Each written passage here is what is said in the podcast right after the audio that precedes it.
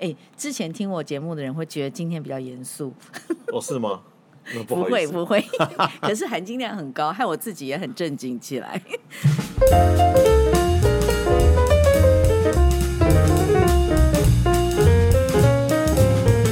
各位听众大家好，各位听众大家好，欢迎又收听苏菲猫的三个朋友，真的不能再讲三个朋友，来了好几百个朋友了。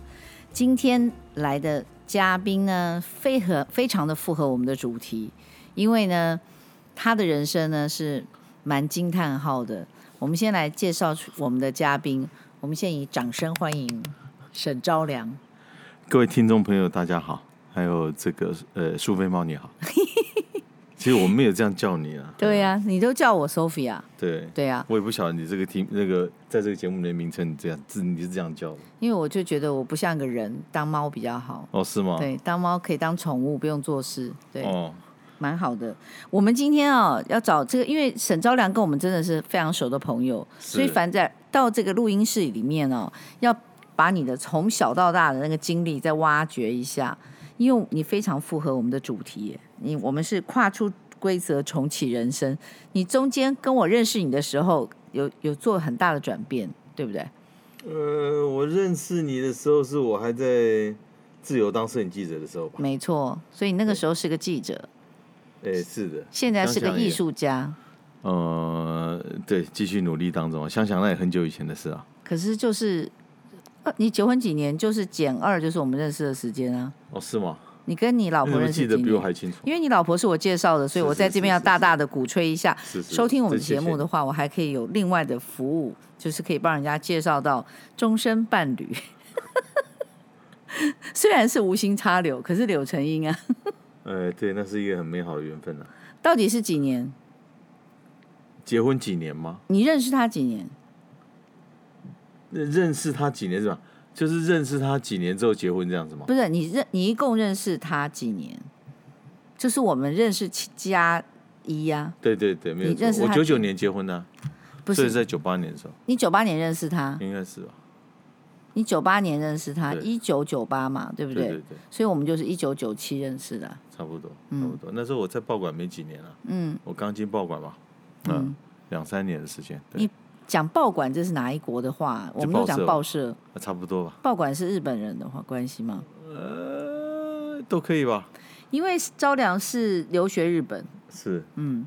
所以这边也要可以讲一下，你讲一下你的成长嘛，因为大家对你可能不太那么了解，因为大家认识你的就是你的作品，嗯，可是对你这个人没有那么了解。你今天要重新人设一下，呃，重新人设一下没？要看从哪里开始讲起，应该是讲说我从日本念书回来之后呢，我就进到报社，哦，然后呃，当然在那之前，呃，我还有当兵嘛。哦，我是在花花莲。哎，你什么学校的、啊？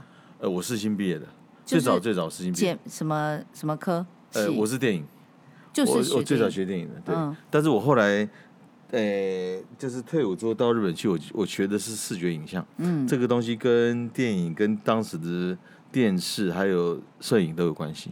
那你那个时候为什么会想去日本呢？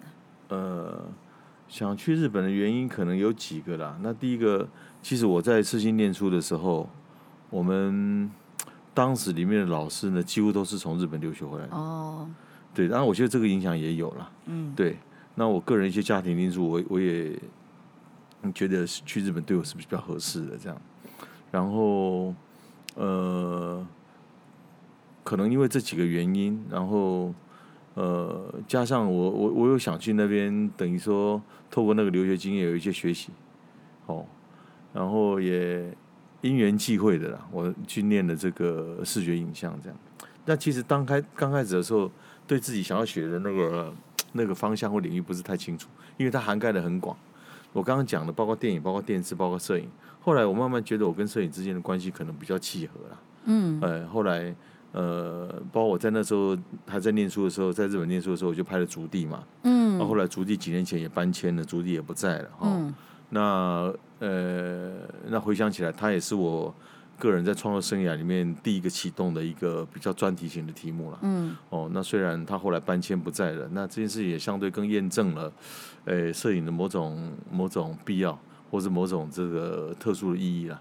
哎，当某一些物件或对象消失的时候，嗯，哎，摄影就会展现它特别的这种力量跟意义出来。这样，然后回来之后呢，呃，呃，我当时其实想做的跟广告有关系的工作，但是那时候也没有好的机会。呃，后来也是因缘际会，哎，我毛遂自荐的去了报社呢。后来他居然采用我了，啊，然后我就开始进到了自由。这样，后来我才知道，那个年代其实要进报馆，要进报社。不是那么容易啦，因为那时候，而且自由是大报，嗯，哎、欸、对，然后我又就没有什么这种呃具体的这种工作经验，嗯，呃，因为你要进到比较规模比较大的报社，通常要辗转从一些不同的地方慢慢转进去嘛，嗯，有一些一两年的工作资历之后，慢慢的、慢慢的，还、嗯，那我我的情况比较特殊一点，嗯，那当当时我就是用毛遂自荐准备一些作品去，然后当时的总编辑也就也就。呃，雇佣了我这样哦，然后，然后开始进到里面就是做中学啦，嗯，哎，做中学，我觉得那段经验对我来讲蛮重要的。有时候人家朋友在跟我聊天，要回溯那段那段这个工作的过程的时候，哈，其实我想一想，我如果没有报社的那个工作的经验，哈，我很难在后续的创作或者是这种独立的工作上面呢，做出一些转向。你应该说，你如果没有在报社那段经验的话，你就没有办法碰到你老婆。哎，这个也是，这个也是，这个也是。当时因为如果想讲我太太的事情，就是因为我刚好也是因为在报晚工报社工作认识你嘛，嗯、然后辗转这样的介绍。当时我好像有一个业外的工作要去做了，嗯，那因缘际会的认识了他，这样。对啊，然后后来我们就改变了两个人的一生。对对对，我们也后来我们也很快就结婚了，大家都蛮蛮惊讶的吧。我我要请许真慈来，我等着我从美国回来，我要请他来录音，看他要讲一下他的人生这样的。嗯，他的应该蛮，他的应该蛮精彩的。哦，他精彩啊！对，他在报社采访的经验也是也是很特别的。对啊。然后我刚刚讲到就是说，呃，我我如果没有在报社的那段不长不短十二年的工作经验哈，很长，十二年很长哎。嗯，在我们这个世代不长了。嗯，做一个工作，可能现在的新的世代可能在工作转换上面，频率或者是密度高了一点吧。嗯，但是，呃，对我那个世代人，可能我甚至我有一些同同事，他们是做到做到退休的，呃，或者甚至还在线上的，他一直在做这个工作，一直在那个单位工作这样。那对我来讲，就是那不长不短的十二年，其实那个采访工作的经验哈。呃，一定程度的，就是提供我很重要的一些训练了哦。那这些包括对议题的寻找啊，包括具体的执行啊，那以及在一些实物操操作上面的这种经验的累积啊，呃，它几乎全方位的带给我一些很重要的养分。因为你的纪实摄影跟。这个你做报社的记者的一些养成是有关系，那是一部分的，对，那是你包括我当时参与一些一些艺文的艺文的采访工作，我多多少少会接触到一些跟艺术活动有关的讯息嘛，嗯，然、嗯，而且在你在做第一个竹地的时候，其实你你的你的东西是我一作品一直都是我都有一直 follow 都有看，然后。看你的影像，对啊，我老公是你的粉丝啊。嗯，谢谢，谢谢你们的支持啊。没 有没有，对，你但一听众可能不是很清楚，可是事实上，沈昭亮已经是国际大师了。因为事实上，我们那天哦在讲一个事情哦，台湾的文化哦，的确是非常需要推动。你知道，我为了要出国要做存档，最最近这几天每天都马不停蹄的在做录音嘛。前天碰到的是我我们我们请到的是何小梅。他在讲舞蹈哦，小梅，嗯、对，昨天呢在跟陈子红，子红在讲音乐，那今天在跟你讲摄影。可是你知道，在每一个人在讲他的那个专业的时候，真的都碰到很多很多的这个这个社会上面的一些，比方说财务上面的压力啦，或者是一般的人的不是那么的，就是百分比啦，就是会去欣赏这个艺术的人，尤其舞蹈，舞蹈压力很大。嗯，我相信是，嗯、对，而且那个整个不管是人事或整个工作成本都很高了。对啊，对，那当然了，我觉得摄影这边呢，呃，我我觉得像你这样子敢出来自己只做摄影这件事，而且纯艺术的，真的不多耶。呃，当然我们还还是要靠一点其他的这个努力，让自己自己能够活下来了哈。嗯、当然也有一些各方好友的支持啦。但是嗯，我刚刚谈到哪里了？就是后来我做了十二年的报馆的工作的时候呢，我也因为一些机缘呢，我选择了离开，然后然后开始在大学里面授课，然后呢，可能也有一些外部的工作坊啊、展览的策划，以及呃，相对希望自己能够更投入到自己的创作里面，有更完整或更多的时间呐、哦，那。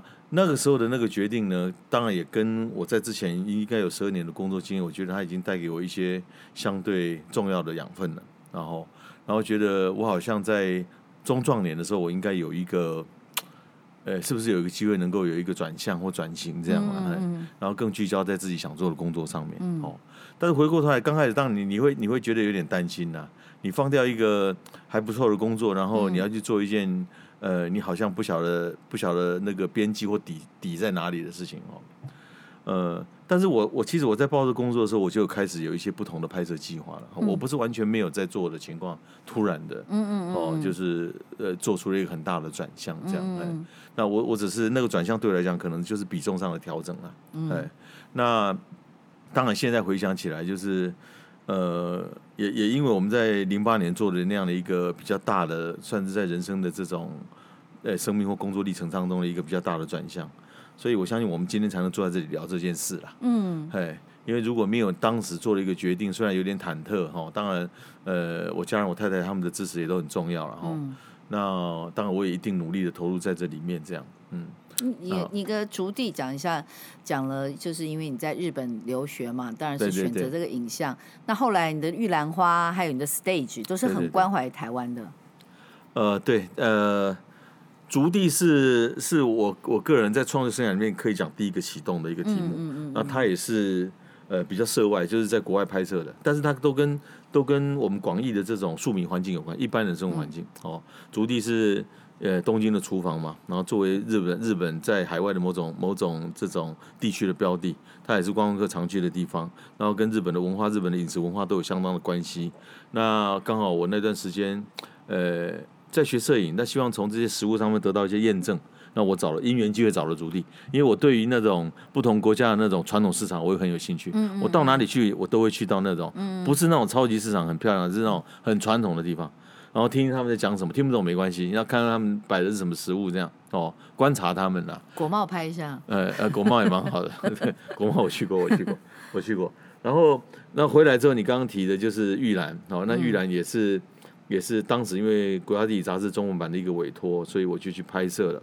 然后当然三四天之后我就交稿了，但是我后来觉得他还有一个再深入，嗯，所以就从那个时间点开始，我就展开了六年多，将近七年的一个、嗯、一个拍摄，北部、中部、南部的一些各个跟玉兰有关系的一些不同的环境场景，好，然后希望透过玉兰花这样一个小的花花的这种商品吧，哦，从玉兰花去看到。玉兰跟台湾民间社会之间的关联，所以这里面有一些生活上的，然后工作上的，甚至宗教活动上面的，嗯，甚至在这个产销体系上面的，嗯，哦，啊，所以那个系列或那本书，严格来讲，就是从一个一个纵向的产产销的结构里面呢，横向的穿插了一些不同的故事，这样，希望它这样的横向跟纵向能够更立体的去建构，去呈现一个一个一个玉兰花在呃玉兰花或玉兰花产业的这个在台湾台湾内部存在的一个样态了。好，然后之后的玉兰之后，我就开始在想说，对于台湾的康乐队歌舞团有兴趣。嗯，好，然后呃，我在想说，我开始要去做一些填调的工作。嗯，哦，去跑一些现场。啊，那个时代其实不像现在的这个数位网络时代，资讯很发达，你在搜寻各方面的资料都很便捷。哦，嗯、那个时代没有那么方便。哦，还不是很普及的时候，嗯、但是你就是要去到现场，嗯、所以我那时候要花很多时间到各个不同现场去绕、嗯、去看，嗯、然后去跟人家认识，哦，然后去了解他们在做什么，然后在那个我要去启动拍摄台湾综艺团的那个过程当中呢，我发现的 stage 就舞台车，嗯、哦，其实我我要跟在这里跟听众朋友稍微说明一下哈。那个叫那个 stage 叫舞台车，舞台车的上一个版本呢叫电子花车，所以有些人都敢说我拍的那是电子花车，不是不是，我那个不叫电子花车，电子花车是是上一个上一个版本，哦，所以一个比较旧的版本叫电子花车，后来转进之后呢变成舞台车。嗯，简单讲一下为什么会从电子花车转进到舞台车呢？业者在想说有没有一种车子呢，相对的在舞台或灯光的这些设计效果、使用面积上更宽阔。哦，或更有效果的这样的一个前提之下，然后同时能够让它的开启跟收纳很方便，嗯，哦，这样我可以更有效率的工作，嗯，甚至移动，嗯，他们就开始想说，好，那我们能不能改装一部什么样的小货车或卡车之类的，嗯，让它可以打开来，然后有更宽阔的使用面积或表演面积，对，哦，然后有一些更好的灯光设施，有别于电子花车，所以开始有人设计这件事情，好，所以大概在九二年、九三年的时候呢，开始有人发明了第一部的这个舞台车。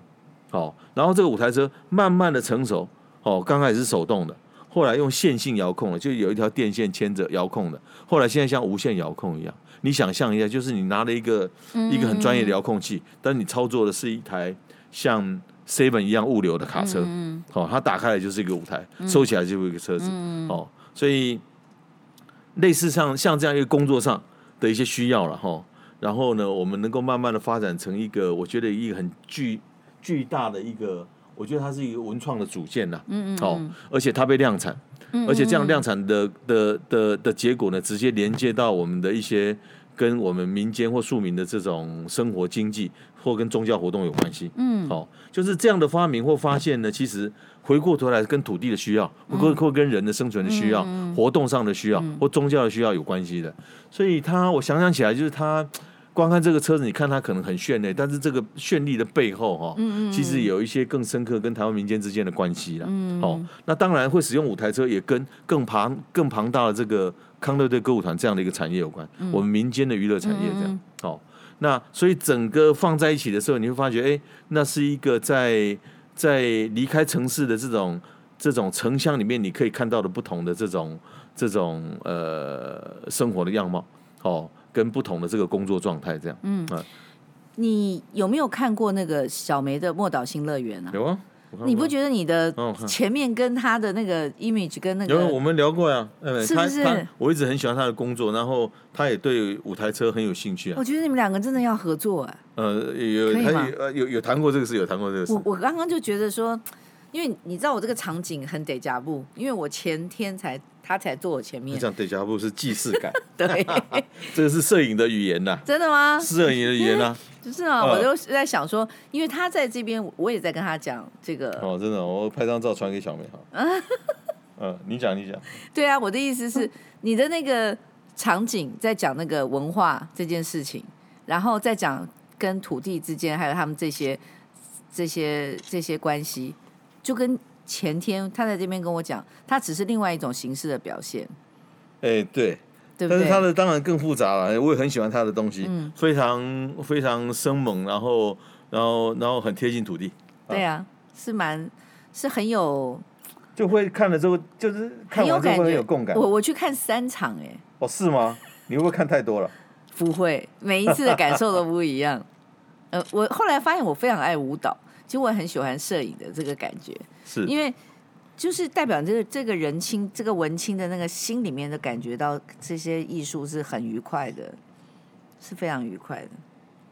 哎，我要跟你讲的事情是，一般听众不知道，我曾经在你的人生中看到你很真善美的一段呢，就是你跟徐敦慈去拍那个九二一大地震的时候。他们帮他们去拍这个证件照，你怎么会你怎么会看到？我没有看到，我看到你们的东西啊，我看到你们拍出来的、啊。哦、oh，OK OK OK。你有后来有展示出来吗？呃，好像有一点点披露了，虽然那个时间有点有点久了，有点久了。对，那是一个那是一个实践呢、啊。所以你看，我那个时间联合就很清楚啊，因为那是一九九九年啊。因为一九九九年九月二十一号嘛，而且你们两个那个时候已经是夫妻了嘛，我们刚结婚，刚结婚，所以你们两个一起去，对，所以我印象很深刻。对，那个时候，嗯，但现在讲起来有点不好意思了。那时候就是因为我那时候在报社工作嘛，哦，那算一算年资，我大概在报社工作九九年，大概那时候大概四五年了，啊，也不是太新的新人了哈。然后那我主跑的路线哈，跟跟。跟影视活动、跟跟文化艺术活动有关系的、嗯、哦，所以但是因为我们在报社里面有一些地震发生之后，来自于现场的，包括呃其他不同地方看到的一些一些媒体的照片，其实非常多，嗯，每天的，就是我们在内部里面，嗯，那看到你会觉得很受影响，就是你会觉得很难过，然后呃，当时整个台湾社会因为这样的一个灾难呢，突然变得也柔变得很柔软了，嗯、因为已经台湾已经台湾人已经很久不相信房子会倒这件事了，嗯、在九二一之前呢，嗯、因为太久没有这种例子了，嗯、或者虽然九二一陆续之后，不管在台南在花莲陆续都倒过，就倒给你看，对。大家开始对地震有一种警醒了，嗯、但在那个之前是完全没有的，而且一次来就。很大，等于说很少，嗯，很少的这个中部地区这样，那连台北受到了很大的影响。我那时候在报馆，然后每天看到这样，然后新闻就是其实整个国家就大家都变得很很伤痛，然后开始有人认养学校、认养灾区，然后捐所得一月或一日，哈等等的。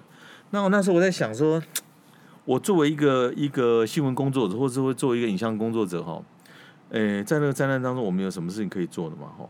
虽然我们有很多同僚在现场拍新闻照片，我那时候就想说好，那那我那时候其实很单纯的想，就是说这些灾民哈，在夜晚当中仓皇的逃出来，他身上应该没有，他身上应该没有带披甲，嗯，哦，所以他应该身上没有身份证，嗯，也就是说他处在一个没有办法证明他是谁的状态，对，好。那我在想说，在一个灾区停水停电的那个当下，他要去拍一张证件照，重新申领身份证，谈何容易？是啊。好，那我就想说，好，如果我把一个简易的摄影棚带到灾区去，嗯，好，免费帮他们拍证件照，嗯、这件事情应该可以帮点帮上一点小忙。对。作为一个影像工作者，我觉得这个能力呢，我有。这个真的很感人啊！我我我我我觉得我这个能力我有。那时候我就觉得这件事很可行哦，我就开始开始联系哦。那首先我就。呃，试着打几个重灾区啦。那坦白讲，刚开始我联系的时候，有一些乡镇公所，其实看到他说你要干什么，我跟他讲的时候，哎，他的他的回应不是很积极，甚至他拒绝，他说我们没有这个需要。对对。然后后来呢，我后来打到中了，我还记得是一个民政科的李小姐，嗯、呃，我还很希望有机会再见上她一面这样。嗯。他接了我电话，我跟他说明说我的想法之后，他立马跟我说。这个我有需要，你来，嗯，我帮你找地方。我一听到这就是要有担当的人。我一听到有人也有人接受我的 idea，你知道吗？而且觉得这个有点很重要，对。然后能够大家站在民众的立场想说，哎，这个他们有需要。你知道我们那个时候，我是去找了我的业者，我去收集了很多日本来的尸袋。你知道我们送那个下去是非常多单位不收，是他们说你要从中央。开始联系，我们整台车又开回来。所以有时候这样听起来，我们蛮僵化的啦。对，哦，可是我想应该时代会在改变了哦。嗯、现在应该比较好，比较多的管道可以去做这些事情。嗯。可是这个这是你很重要的一个一个过程，因为你今天讲到你过去，然后我很想谈你未来，就是你有一个大地艺术计划的那个部分。呃，大地艺术季，OK，是最近。其实这一两年哦，大概在疫情期间，然后陆续启动的一个马豆大地艺术季。我我什么叫马豆？我也我也想知道。没有没有，我我是被邀去在摄影这块担任策展人了。那这件事情其实是，呃，南艺的这个龚卓君教授呢，他所主导发起。你说南艺的谁？呃，龚卓君。嗯，龚卓君。呃，龚卓君，龚老师了。嗯。然后他他所启动的一个倡议型的一个艺术计划，这样。嗯。那。诶，当然全名是麻豆大地艺术季。哦，就是麻豆。对，但是呢，嗯、麻豆大地艺术季里面，我们这一次呢，先针对曾文熙啊，嗯、哦，所以有一个麻豆大大地艺术季，然后它的副标是曾文熙的一千个名字，哦、一千个名字是一个概念，哦，哦，所以这沿着这个曾文熙呢，哦，从这个这个这个呃上游的东水山那个起点呢，一直到海口这里，哦，那这一整条曾文溪呢，哦。然后透过不同艺术的介入呢，或参与，哦，然后进行一些各种不同的梳理，这样，哦，那这里面包括河流的，呃，河河流的这个治理啊，哦，然后那包括这个水资源的应用啊，然后相关的这个呃产业，甚至这个流域里面相关的宗教啊，我们谈了一些不同的事情，哦，但是所以这里面有很多不同的艺术表现在里面，包括表演活动，包括当代艺术。嗯，等下为什么是一千个名字？没有一千个名字是个概念，是个概念。可是那个概念是指。它集合中曾文熙的所有的人事实地物嘛，这一千，哎，可以这么讲，但是就是当然没有办法说讲的非常非常的周延呐，所以我刚刚讲说一千个名字是一个概念，嗯，哦，但是这里面呢有包括这种水的治理啊，水资源的运用啊，哦，然后包括这种这个管理啊，哈，水资源的管理，然后包括相关的这些宗教产业相关的，包括人，哦、嗯，那我们有一些不同的这个面向的这个书写，透过不同的艺术类型。嗯，那我是被邀去负责在摄影这一块。摄影这块。对，所以我们有一个潜行摄影计划。潜行。潜下去的潜行摄影计划。那这个潜行计划里面，我大概呃邀了不同世代的，总共有二十位，啊，包括一位韩国的艺术家。嗯。哦，那我们透过这些不同的世代、不同的书写的方式，针对不同的议题。哦，那跟这不不同的这个这个面向，哦，我我们撒出去，然后各自有一些不同的责任区，嗯嗯，然后他们把他们的责任区呢，某种程度做到一个状态之后，我们回来，然后做一些挑选编辑呢，然后集结成一个。曾文熙的一千个名字。哎呦，这个什么时候预计做这个？呃，预计在今年的十月十五号要开幕，哦，所以我们大概现在已经在收尾了，嗯，然后再做后续的整理。所以十月十五会，我们希望听众朋友到那个麻豆去看吗？哎，是的，十月十五号欢迎这个听众朋友有兴趣呢，呃，你可以到这个麻豆的。总爷文化园区哈，嗯，呃，那里是麻豆大地艺术季的一个主场，嗯，那主要会在总爷这个文化园区，嗯，那这个旁边呢有一个这个呃，在在上化那边，呃呃有一个这个呃大龙田生态园区，嗯，哦，然后。呃，这是一个副厂哦、嗯，然后我们还有一个这个八零工作站，还有一个渡头工作站，就是在一七四道的沿线上面。嗯、对，那所以你可以想象，就是从从总爷，包括大龙田生态园区、总爷文化园区，好、嗯哦，然后我们刚刚讲的八零渡头工作站，它会是一个一个带状的一个一个艺术的这种分布跟展览的样态这样。嗯、那所以。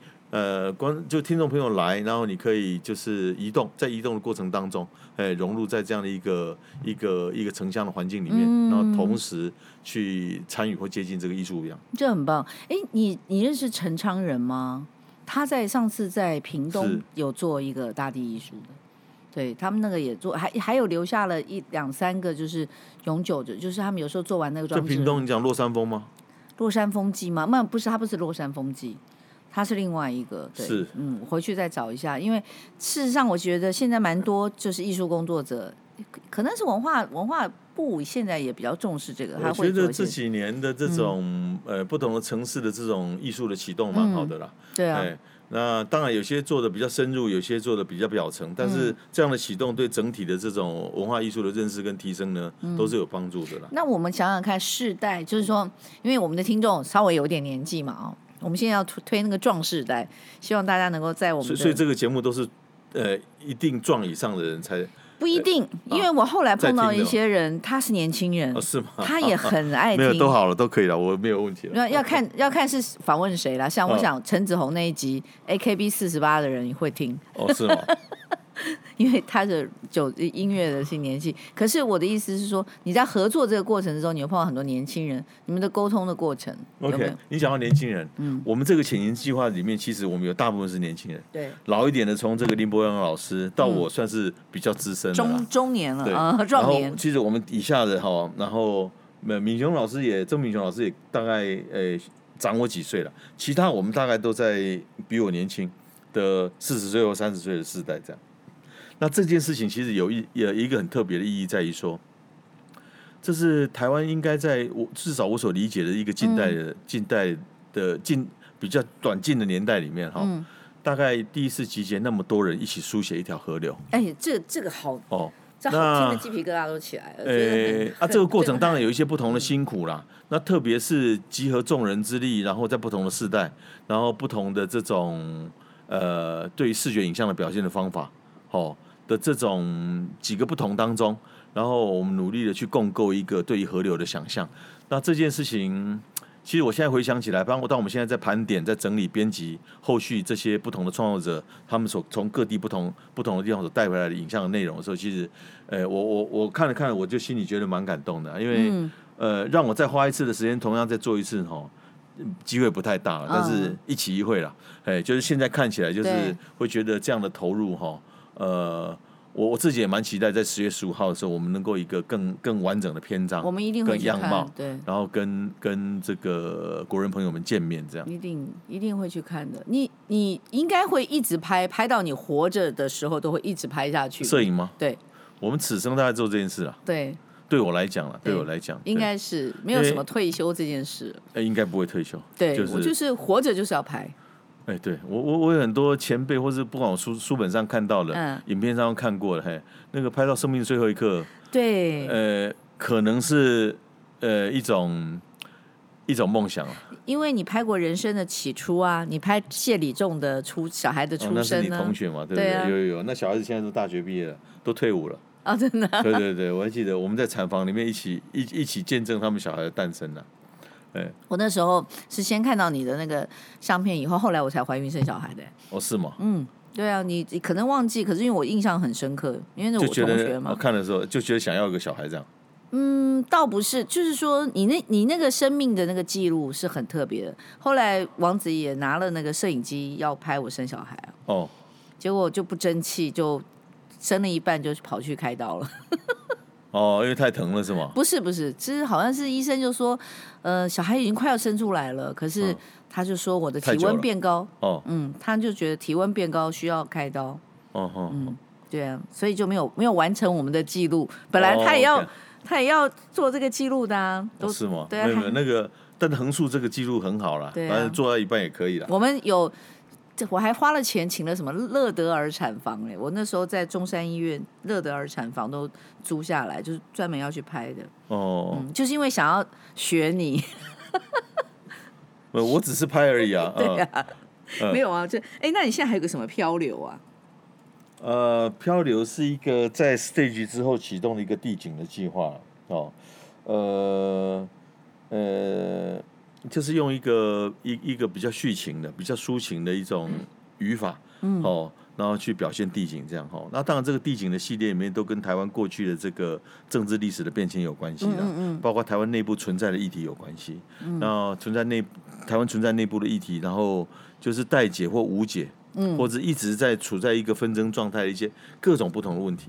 你不会觉得台湾内部的问题很多吗？我不敢想哎，我我下礼拜开始会访问。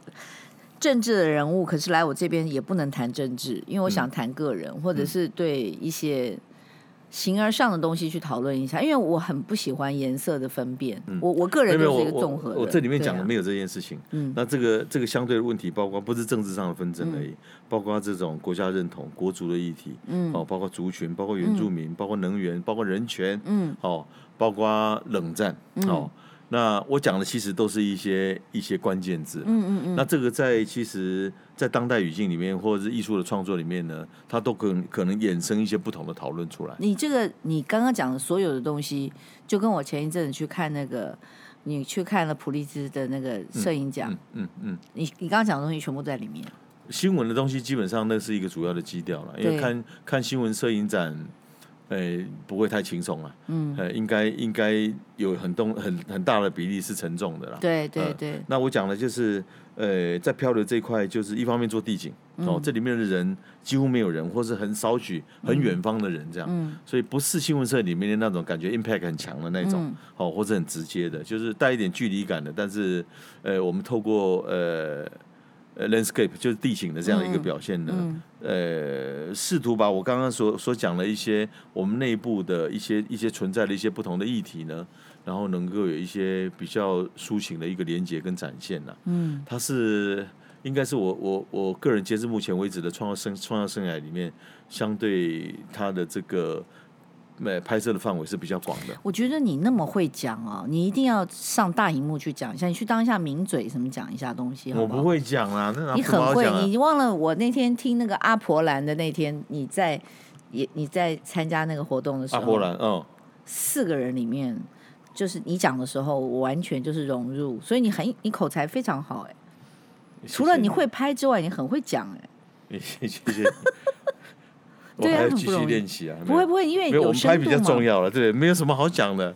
哎、欸，这个也是很重要的事情，就是你拍出来的东西，你不用讲了，大家就懂了。呃，当当然，我们的首要工作还是去做东西的，嗯，因为手做这件事情或拍摄这件事情，对我来讲是是非常重要的。那总是总是有一些不同的手做做出来的东西的时候。才有可能有一点分享嘛，那个奖才可能成立嘛，嗯、不然光讲也没什么用。至少、嗯、至少我觉得在我们这个工作领域里面，我你你你讲的这个就是我今天还要讲一个很重要，摄影之中我我自己看到的，嗯、就是现在很多人的摄影作品里面太需要讲了，嗯、而不是一看到的时候就那种会就是嗯、呃、eye catch，就是你你讲的他需要讲是他难懂，还是还是他要距离感很远，他要讲完你才懂。OK，了解。没有没有，现在不管在有一些比较纯艺术或是观念的这些表现里面，嗯、不不止包括摄影哦，包括其他的艺术类型哦。这是一个常态，也是一个趋势啦。嗯，好、哦，那有时候其实回到摄影来讲，嗯，以前美国的丹恩阿巴斯就讲过啊，摄影是在讲述秘密当中的秘密啊。嗯、哦，你在摄影当中的的这种呃讲的太多，其实观众看到了或得到的越少。哇，你刚刚那句可以变成我们的 slogan，就是我们前面不会介绍这个吗？我就觉得很就是在讲述秘密中的秘密。哎，那不是我讲的，那是戴恩阿巴斯讲的，那个很重要啊。对，对啊，那那个就是说呃。当然，有时候你刚刚提到普利兹哈那样的类型，跟我过去从长呃比较长期专注，或是呃受过比较长期训练的新闻摄影那一块，当然直接明白把事情讲清楚是一个要件呐。然后同时上某一些视觉或或艺术的力量呢，某种程度的被完备在里面。但是现在在另外的这种这种呃创作的趋势或者是方向里面呢，呃包括来自于比较观念的哦，或是纯艺术性的，这里面可能有些东西呢。第一眼，或是大部分东西你第一眼看不懂，哦，那可能对于某一些受过训练的人，然后有一些这种相关理论养成基础人他懂，但大部分的人呢会看不懂。那这个看不懂的过程当中呢，有时候，诶、呃，在在得到相对的解释之前，能有一些自主的投入，然后试图去理解这件事情啊，我觉得那个过程也蛮重要。嗯，虽然也很辛苦，但是大部分人不愿意做。嗯、那你，我问你另外一个问题，就是说，现在大家对于片就所谓的你你说单张的这种摄影作品或者系列的摄影作品，你会不会碰到另外一种影像的东西会来，就是会影响影响很大？因为你看现在下一代的小孩，嗯，包括单张的摄影作品，他们就是接受度，他们会比较喜欢片子，就是已经变成比较喜欢单张的，比较喜欢，当然喜欢影子，就是影片啊。嗯，哦，你讲动态的影片是吗？呃，甚至对单张的这个感动哦，嗯，已经没有那个耐性。我看到下一代了，我只是知道，比方说你现在看到像抖音的这个，嗯，这个这个趋势，然后大家一定要有一个片子，嗯、就是太具象。嗯，呃，呃，这个问题很好，那我我觉得，呃，这个要看你的呃近照或动态影像是在什么样的用途上了。那我觉得在比较专精的传播。领域里面呢，它也会有一些不同的受众，那也会不同的区隔，所以我们要采取不同的选择啦。哦、嗯，但是我觉得好不好很重要。嗯，就是好的，就是它质量很好或一定水平的，不管它是近照或动态的影像呢，嗯、它的整个传输的效能呢是有的。嗯，哦，那当然里面可能有一些不同的美美感啦。哦，嗯、但是就是我我我会觉得，呃，它本身的质量或内容好不好，哦，嗯、还是关键的。嗯，不是因为它动态它就特别好，会会有这个，它还必须是好。因为在这个时代里面，其实动态跟静态的流用哦，已经很平常了。嗯，好、哦，那当然动态把声音、把包括影像的流动放进来，它会有有相对有更有吸引力，或是更有一些不同的魅力，或影响力或渲染力这样哈、哦。但是还是要做好、哦。嗯，我会觉得如果呢，不管是动态的影像或是近照这些，你只要做不好，终究会进到影像的坟墓里面去，嗯、就是坟墓在等你。嗯嗯，大家很多做了，我上次忘记看了一个数据了，嗯、每天大家手机生产的。的照片量几十亿张吧，我我忘记了，因为那个、嗯、那个数字太庞大了。嗯嗯嗯哦，那你可以想象，我们大家每个人每天都在拍照。嗯。哦，你你乘以世界上人口就好了。嗯。我、哦、那个数据不难得出来。嗯。但是，哦，真正跟你接触到的还是这里面非常非常少的。哦。嗯、所以真正会跳出来被留下来的，我觉得还是有呃相对清楚，然后有重要的一些呃不同的连接或不同的意义在里面的图像或影片的。嗯。嗯它。比较容易被触及到了哦，但是我刚刚讲了这个东西不同的用途有不同的做法了哦，但是回到艺术创作这件事情，呃，客观的这些这些内容或质量上的要求是有的。嗯，对，这艺术上面的东西是的确，你刚刚讲的，反正不好的到最后都是进坟墓。对，但是现在有一些照片，以我个人的经验来讲呢，嗯、我也会受一些照片吸引。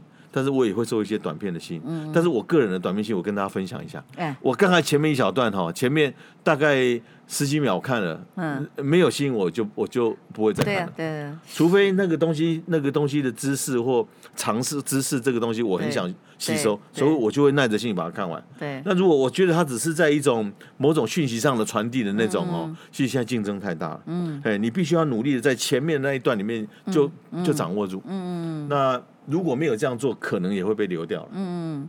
那我们最后的进入尾声了，有没有特别？想要告诉大家一些什么？你想要引起大家更更多的更多关注的事情，或者是说，因为做 ending 嘛，哈，ending 很重要，对。呃，关注的事情哦，当然我们个人持续还在创作，嗯、哦，我们在下半年在基隆的美术馆，然后在罗东的呃天空一廊，呃，都有一些不同的展览的规划。嗯、但是最重要的还是我我刚刚。刚刚主持人问我的就是跟麻豆大地艺术季有关系的、嗯、的活动哦，嗯、那我觉得那是一个集结呃各方面的这个专业的策展人，嗯哦，然后各种领域的艺术家，嗯，长期在投入在里面呢，嗯，然后进行了一个对于河川的一个一个流域的治理呢，然后水资源的运用相关的文化活动呢的集结的一种倡议型的一个艺术活动，嗯，那。呃，当然，因为我们也有一段时间参与在里面了，哈，那也希望在今年的十月中旬那个时候呢。呃，当我们启动了之后呢，也希望有更多的听听众朋友，呃，能够有机会到台南、到麻豆，嗯，哦，真正的走到我刚刚讲的这几个不同的主场、副场以及相关的一些工作站周边的展区，这样，那一方面也体验这种有别于城市的这种城乡活动的这种这种感受啦。那一方面也进一步去看看这些来自不同领域的艺术家创作者，嗯、他们最终呢做出了什么样的展现，在这个艺术计划里面接轨吧，就是会发一些让。希望能够国际能够来关注一下这些。哎，这个活动在总策展这的呃人这边，其实他也也有一些相对的国际上的论坛，包括水论坛，嗯，哦，然后各种呃艺术类型的这种讨论，嗯，其实都有一些安排在里面。嗯，那等于说后续会慢慢慢慢的展开了。因为台湾真的昨天也是最后的 ending 是这样。你要走出去，不管体育、音乐、舞蹈、摄影，各种不同的艺术，你要让人家看到台湾，其实就是要靠这些工作，就是这些工作者。还有做出来发光发亮的热这些作品，对，特别是你刚刚提到的，我我们如何走出去这件事情，我觉得，呃，有一个可以思考了，就是精致的在地化是国际化连接的一个可能。哎，这句话讲的，其中一个可能，我不是讲全部啊。对，精致的在地化是国际化连接国际化一个可能。没错，没错。那这这这种可能性之所以能够成立，也要看啊，本身我们从内部从土壤里长出所长出来那种文化类型哦，是不是？是不是某种程度的被被被被守护到一种精致的状态，可以提到国际上成为一种很独特的样态？那如果是这样呢？我觉得，呃，台湾当然机会很多了。嗯，在全方面的艺术领域里面，刚刚包括提到我们过去之前做的 stage 舞台车这件事情，嗯、也不是说我们的照片摄影作品多怎么样了，因为我觉得那是从台湾内部长出来的土壤哦，带领我去体验不同的世界了。那很重要，我，我很幸运能够做那个，能够接触到那个舞台车那个议题啦。你也去去了很多国家啊？呃，对，我们去了大概应该有超过二十五个国家的五五六十个城市有了。对啊，就是帮、嗯、当然台湾是比较多啦。对啊，是很棒，因为其实那个世界是平的那本书，很早很早以前就提出这个概念，就是你刚刚讲的，就是在地精致的一些艺术，嗯、你才是走进就可以接轨世界的一个很重要的一个一个一个台阶，嗯，非常重要。因为特别是我们。我相信有很多年轻人从海外留学回来哈，嗯，那以视觉这边来讲，或摄影这块，就是当我们跟西方学习这种视觉书写书写的理论跟方法，甚至看法的时候，其实我们不要忘记，就是说我们如何从自己的土壤里面找到呃更能够更能够撼动西方的这种，或是更能够提出有别于西方的这种影像的内容啊。我们今天非常谢谢沈昭良帮我们，真的是。带入了含金量很高的议题 跟话题，我就想说，哎，之前听我节目的人会觉得今天比较严肃，哦，是吗？不，不会不会，可是含金量很高，害我自己也很震惊起来。谢谢大家，谢谢，谢谢，谢谢大家。